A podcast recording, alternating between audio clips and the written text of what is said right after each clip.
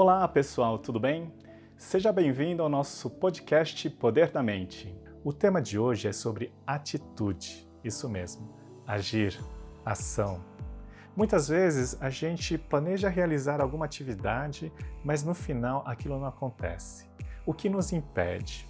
Então, se você ficar até o final, eu vou dar três dicas simples e fáceis para você praticar e poder alcançar o resultado que você deseja.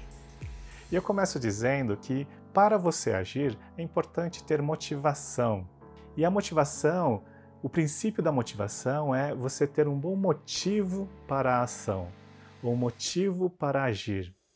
E quanto mais importante for o motivo, melhor será a sua capacidade de agir. A grande dificuldade é que quando aquilo não é importante, a sua mente ou você mesmo não vai priorizar, sempre vai ficar em segundo plano.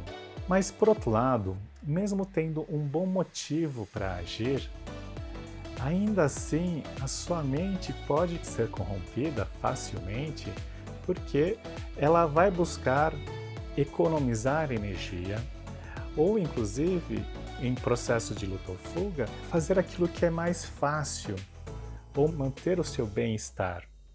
Então, quando você tem uma atividade desafiadora, a sua mente vai buscar algo mais fácil para você.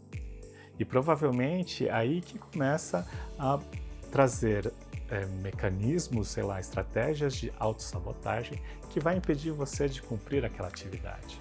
Como fazer para se prevenir, para se precaver desses pensamentos? Então a primeira dica é exatamente diminuir aquilo que, que você começa a pensar. Então, por exemplo, se você planejou acordar cedo para realizar uma atividade física, para ir para academia ou para ir correr, vamos supor. Logo que você acorda, acordou cedo, mas começam a vir os pensamentos. Nossa, hoje está frio, né? Ah, meu corpo está doendo hoje. Nossa, eu me sinto tão cansado. Eu tenho tanta coisa para fazer hoje. Se eu fizer o exercício, eu vou ficar mais cansado ainda. Perceba que começam a surgir pensamentos de motivos para não agir. E é isso que vai fazer você tomar uma decisão de gerar uma preguiça ou apertar o botão soneca, enfim, deixar de realizar atividade. Então, essa quantidade de pensamentos é que vai gerar essa estratégia de autossabotagem e impedir você de agir. E o mais interessante é que tudo que você foca aumenta. Se você foca no frio, você vai sentir mais frio. Se você foca nas dores, você vai sentir mais dores e assim por diante. Então, quanto mais preocupações que você começa a pensar e problemas, maiores serão as preocupações e os problemas e só vai reafirmar a sua condição de tomar a decisão de não agir. E como eu faço para evitar essa quantidade de pensamentos? Uma das técnicas simples que eu utilizo na PNL chama-se quebra de estado. Você já esteve numa situação onde você estava muito concentrado numa atividade e de repente vem o seu amigo e te assusta. Você até perde noção do que você estava fazendo, não é verdade? Então a ideia é exatamente essa. Nós vamos desviar o nosso pensamento pensando em algo aleatório, extremamente aleatório do que você fez, inclusive, no passado. Eu costumo sugerir: ah, o que você jantou no dia anterior, o que você almoçou, o que você tomou de café da manhã, algo bem aleatório, simples e que você realizou, para que você possa desviar esses pensamentos. Então, quando você começa a imaginar: nossa, o que, que eu jantei? Eu jantei é, tal comida, estava boa, não estava, enfim. E só de você desviar esse pensamento é a oportunidade de você começar a pensar nos motivos para agir. Então você quebra aquele estado que você está conectado com as dores e preocupações, pensando em algo aleatório, e logo em seguida já começa a pensar nos motivos que fizeram você tomar a ação. Então, por exemplo, eu começo a pensar, nossa, fazer exercício faz bem para mim, isso eu quero para mim, porque isso vai me deixar feliz quando eu chegar no meu peso ideal. Então imagina que é, você vai ter oportunidade de desviar, dissociar das, desse estado emocional das dores, para você pensar racionalmente no propósito, no sentido de realizar aquela ação. E a partir disso você vai ter a condição de tomar a atitude de agir. A segunda dica que eu queria trazer é o poder dos 5 segundos da Mel Robbins. A Mel Robbins é uma autora ela, de muito sucesso e ela escreveu um livro chamado Poder dos 5 Segundos. E por testemunho da sua própria vida, uma das coisas que fez ela tomar atitude foi quando ela estava assistindo a televisão e ela viu uma cena de um foguete né, sendo lançado e sempre no lançamento tem a contagem regressiva, né, até chegar no 5, 4, 3, 2, 1 e o foguete dispara. E aquilo veio como um insight para ela, como seria se ela começasse a contar de 5 a 1 para ela tomar uma atitude. Porque quando você começa a contar 5 a 1, você não está distraída com os outros pensamentos que te preocupam, que podem te autossabotar. É, é simplesmente a contagem.